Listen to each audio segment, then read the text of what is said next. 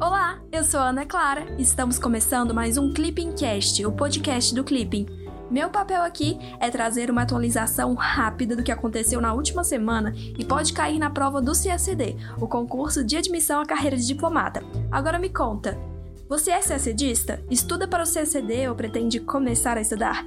Corre lá para o Clipping, acesse clippingcacd.com.br para ter acesso à plataforma mais completa de estudos para quem quer ser diplomata e começar a estudar para o concurso com autonomia e gastando muito pouco. Romeu, conta pra gente o que aconteceu nessa semana.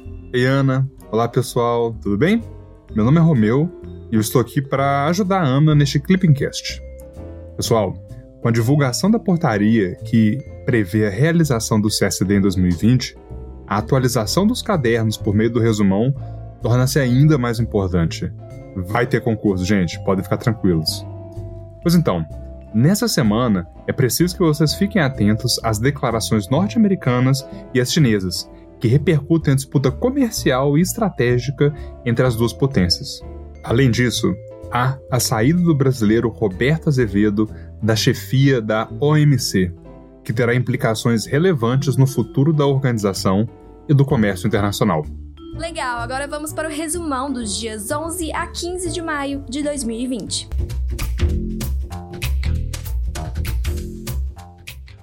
América Latina e Caribe. Na terça-feira, dia 12, o FMI informou que o Chile solicitou uma linha de crédito flexível de 23,8 bilhões junto ao organismo durante dois anos. O PIB do Chile encolheu 3,5% em março de 2020, em comparação com o mesmo mês do ano anterior.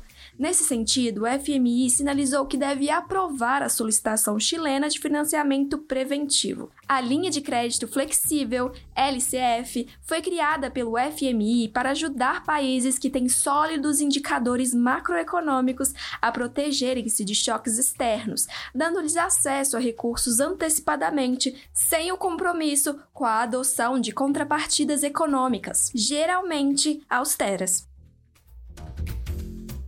China. Na segunda-feira, dia 11, a China ameaçou retaliar os Estados Unidos após os norte-americanos terem imposto restrições a vistos de trabalho para jornalistas chineses. De acordo com o governo de Donald Trump, a imprensa estatal chinesa estaria fazendo propaganda governamental em território norte-americano. O episódio é mais um capítulo da disputa de poder entre as duas maiores potências mundiais. Estados Unidos e China protagonizaram uma guerra comercial entre 2018 e 2019, com a imposição mútua de tarifas restritivas ao comércio. Além disso, Estados Unidos e China disputam espaço na vanguarda da difusão da tecnologia 5G no mundo. Analistas internacionais apontam a disputa como sendo a nova Guerra Fria.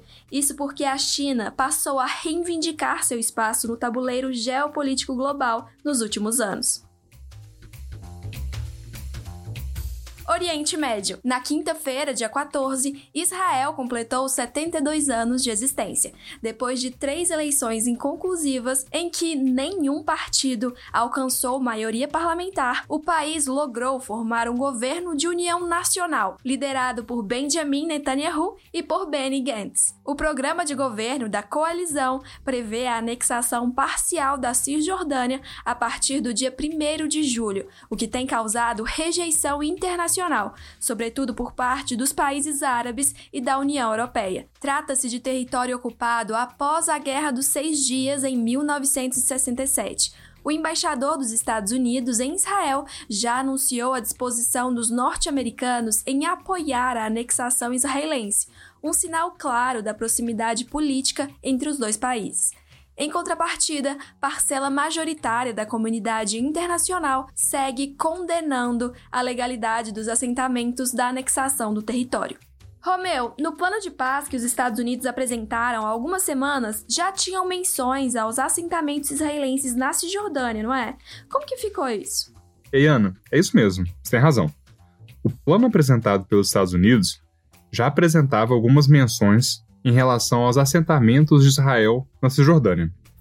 Mas antes de entrar nos pormenores do, do plano, da proposta apresentada pelos Estados Unidos, eu acho que vale a pena a gente tentar retroceder um pouco e entender o contexto, né? Pois então, Tal como em administrações anteriores, a resolução do conflito israelo-palestino é uma prioridade para os Estados Unidos. Acontece que o governo Trump passou a adotar uma postura um pouco mais favorável a Israel, transferindo sua embaixada para Jerusalém, apoiando a política de assentamentos e reconhecendo as colinas de Golã como território de Israel. Ainda propondo uma solução de dois estados, Washington apresentou o plano que chama Peace to Prosperity, a Vision to Improve the Lives of Palestinian and Israeli People. Esse foi apresentado em 2020, é esse o plano que você mencionou. Mas, pois então, vamos lá. Embora as fronteiras pré-1967 não sejam retomadas, foi apresentado pela primeira vez um mapa da divisão territorial, prevendo a criação de um Estado palestino com o dobro do tamanho atual, porém não contíguo e sem forças armadas. Ou seja, não seria um único território, seria dividido e não poderia ter exército nem força aérea, por exemplo.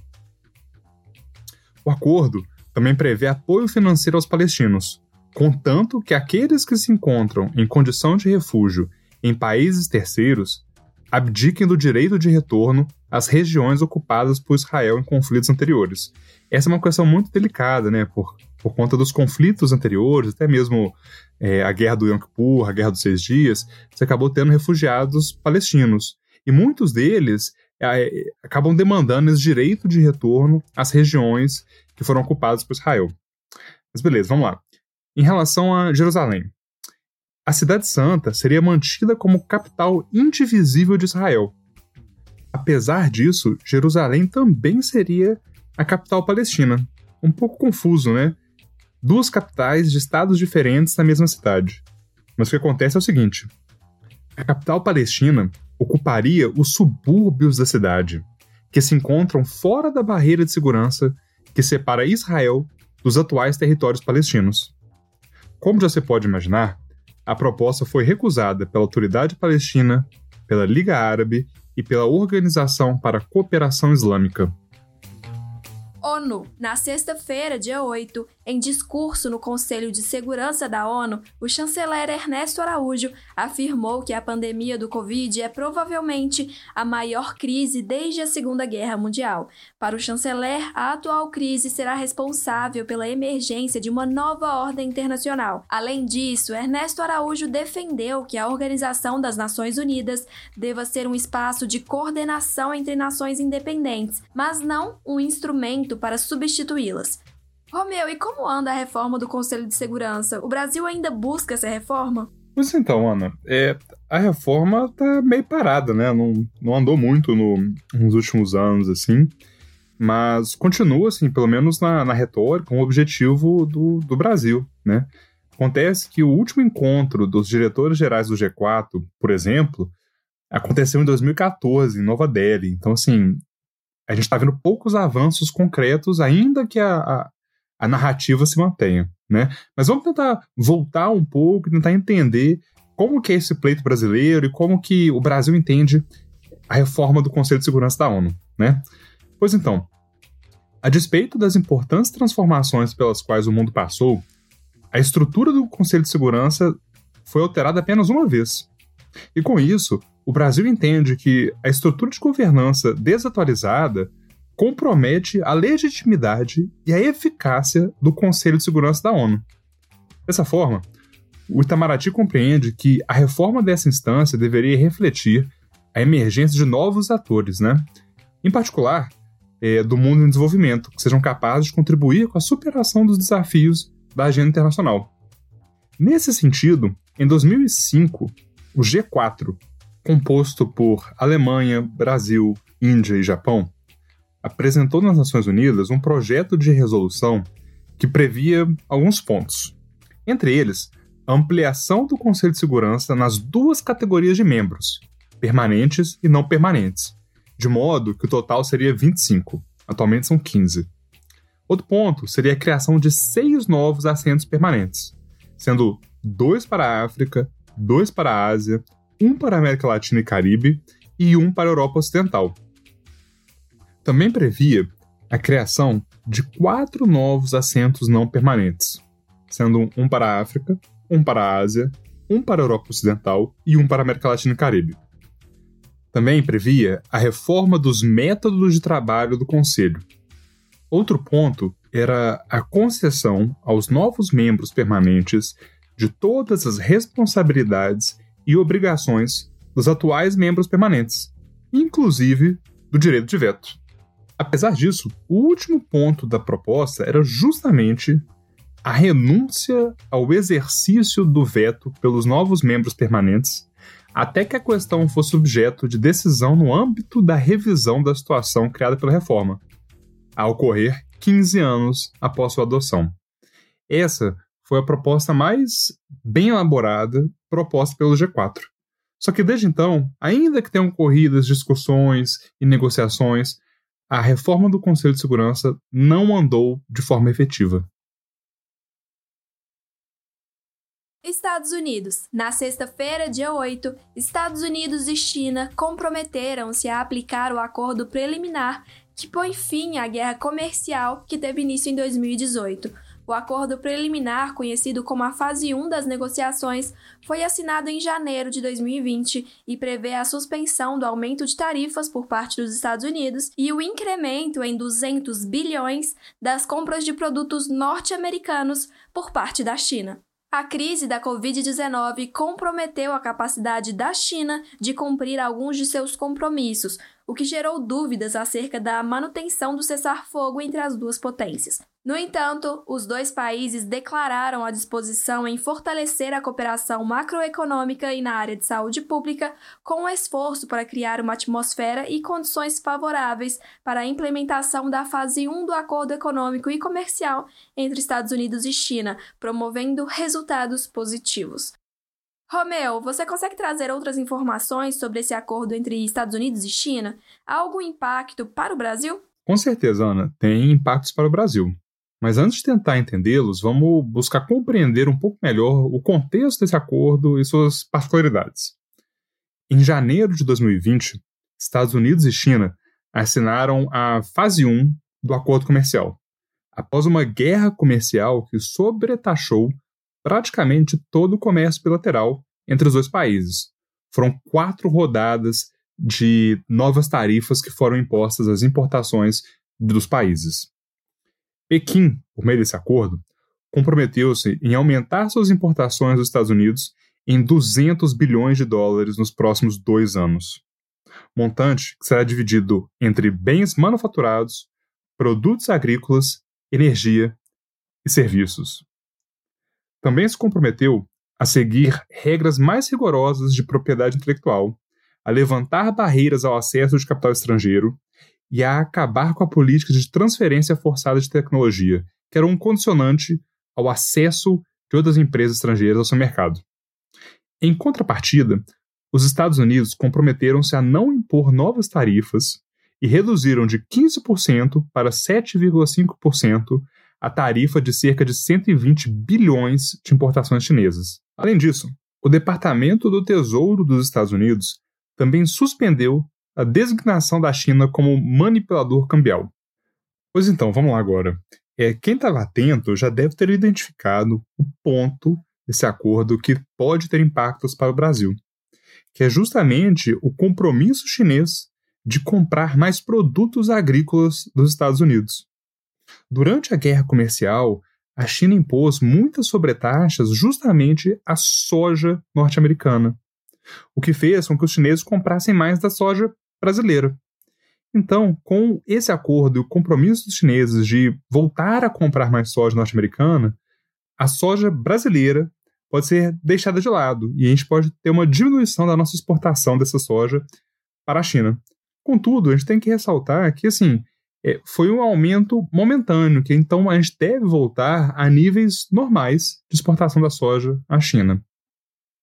OMC. Na quinta-feira, dia 14, o diretor-geral da OMC, Roberto Azevedo, afirmou que vai deixar o cargo no dia 31 de agosto de 2020, um ano antes do fim do mandato. O brasileiro entende que a sua saída vai dar mais tempo para que a organização escolha seu sucessor, sem que esse processo decisório atrapalhe os preparativos para a 12ª reunião ministerial, MC12, que vai ocorrer em 2021. Roberto Azevedo aproveitou para ressaltar a importância da OMC na promoção do comércio internacional e a necessidade de promover uma reforma capaz de superar o impasse acerca de seu sistema de solução de controvérsias. Romeu, acredito que no final do ano passado o órgão de apelação travou de vez, né? O que aconteceu mesmo? É isso mesmo, mano. Tem razão. O que acontece é o seguinte, né? O, o sistema de solução de controvérsias da OMC representa um, um dos pilares da organização, essencial para a preservação dos direitos e das obrigações dos membros da OMC, garantindo que as regras acordadas possam ser cumpridas. Apesar disso, os Estados Unidos, sob Donald Trump, passaram a alegar que o órgão de apelação, que é como se fosse a segunda instância do órgão de solução de controvérsias, desviou de suas funções originais, recorrendo a uma jurisdição que contraria o imperativo de suas decisões terem somente efeito interpartes. Ou seja, o que os Estados Unidos estavam reclamando é que o órgão de apelação da OMC estava decidindo sobre disputas envolvendo os Estados Unidos com base em julgamentos anteriores, criando uma espécie de jurisdição da, do órgão de solução de controvérsias da OMC. Mas enfim, além disso, o órgão também é criticado pela contínua prorrogação dos mandatos de seus juízes e pela suposta falta de transparência. Como a nomeação de juízes do órgão de apelação depende de votação consensual, ou seja, de todos os membros do Conselho Geral da OMC, os Estados Unidos vetaram continuamente a nomeação de novos membros. Até que, em dezembro de 2019, o órgão de apelação passou a ter apenas um juiz, o que impossibilita sua atuação, que demanda um quórum mínimo de três juízes. Diferentes propostas para solucionar o impasse foram apresentadas, mas até o momento, nenhuma logrou apoio consensual. Direitos humanos. Na terça-feira, dia 12, o Programa Mundial de Alimentos da ONU, a maior agência humanitária da organização, alertou para o aumento da fome no mundo, bem como para a possível volta do Brasil ao mapa da fome. De acordo com a agência, há 821 milhões de pessoas em situação de insegurança alimentar das quais 135 milhões realmente passam fome. Com a atual crise desencadeada pela pandemia da Covid-19, o número de pessoas que passam fome pode subir para 265 milhões. No Brasil, 9,3 milhões de pessoas vivem em situação de extrema pobreza, ganham menos de 1 dólar e 90 por dia. Agora, as estimativas apontam que esse número deverá subir para 14,7 milhões de pessoas. Ana, Rapidinho, deixa eu só fazer um adendo aqui. Eu acho que vai lembrar que o direito humano à alimentação foi reconhecido na Declaração Universal dos Direitos Humanos e tornou-se uma obrigação vinculante pelos estados que ratificaram o Pacto Internacional sobre Direitos Econômicos, Sociais e Culturais. Além disso, cabe definir também que a insegurança alimentar e nutricional é reconhecida como consequência da ingestão insuficiente de alimentos devido à impossibilidade de os adquirir, seja devido à falta de abastecimento dos mercados locais, seja pela falta de capacidade para comprar ou produzir. Economia. Na segunda-feira, dia 12, o IBGE divulgou o IPCA para o mês de abril, indicando que houve retração de 0,31% no índice de preços naquele mês. Trata-se do maior recuo para o mês desde 1998. Nos últimos 12 meses, o IPCA acumula alta de apenas 2,4% em um ano, sendo que a meta de inflação para o ano é de 4%. Com o resultado de abril, vai se confirmando que o impacto da pandemia da Covid-19 é deflacionário. Fora alimentos, todos os outros grandes grupos de produtos experimentaram pressão de baixa, o que sugere falta geral de demanda na economia. Romeu, só para confirmar, Nesse cenário de deflação, os manuais de macroeconomia indicam que as políticas monetárias expansionistas devem incentivar a demanda, certo? É isso mesmo, Ana. Inclusive, parece que o Banco Central vem apostando suas fichas na estratégia. Recentemente, o Bacen cortou a Selic em 0,75 pontos percentuais, de modo que a taxa básica de juros chegou a 3% ao ano, que é um novo recorde. A autoridade monetária indicou, além disso, que se não houver mudança significativa na conjuntura atual, deverá promover mais uma queda de magnitude similar, levando a Selic a um patamar de 2,25%, algo impensável poucos meses atrás. Só para você ter uma ideia, em 2015, a taxa básica de juros da economia chegou a bater 14,25%. Na segunda-feira, dia 12, dados da Secretaria de Comércio Exterior do Ministério da Economia indicaram que nos quatro primeiros meses de 2020, o Brasil acumulou déficit de 3,26 bilhões de dólares no intercâmbio comercial com os Estados Unidos. A cifra equivale ao total do saldo negativo registrado em todo o ano de 2019 no comércio exterior com os norte-americanos. Mantida essa tendência no resto do ano, o Brasil poderá registrar o maior déficit já contabilizado em relação a qualquer país na história do comércio exterior brasileiro.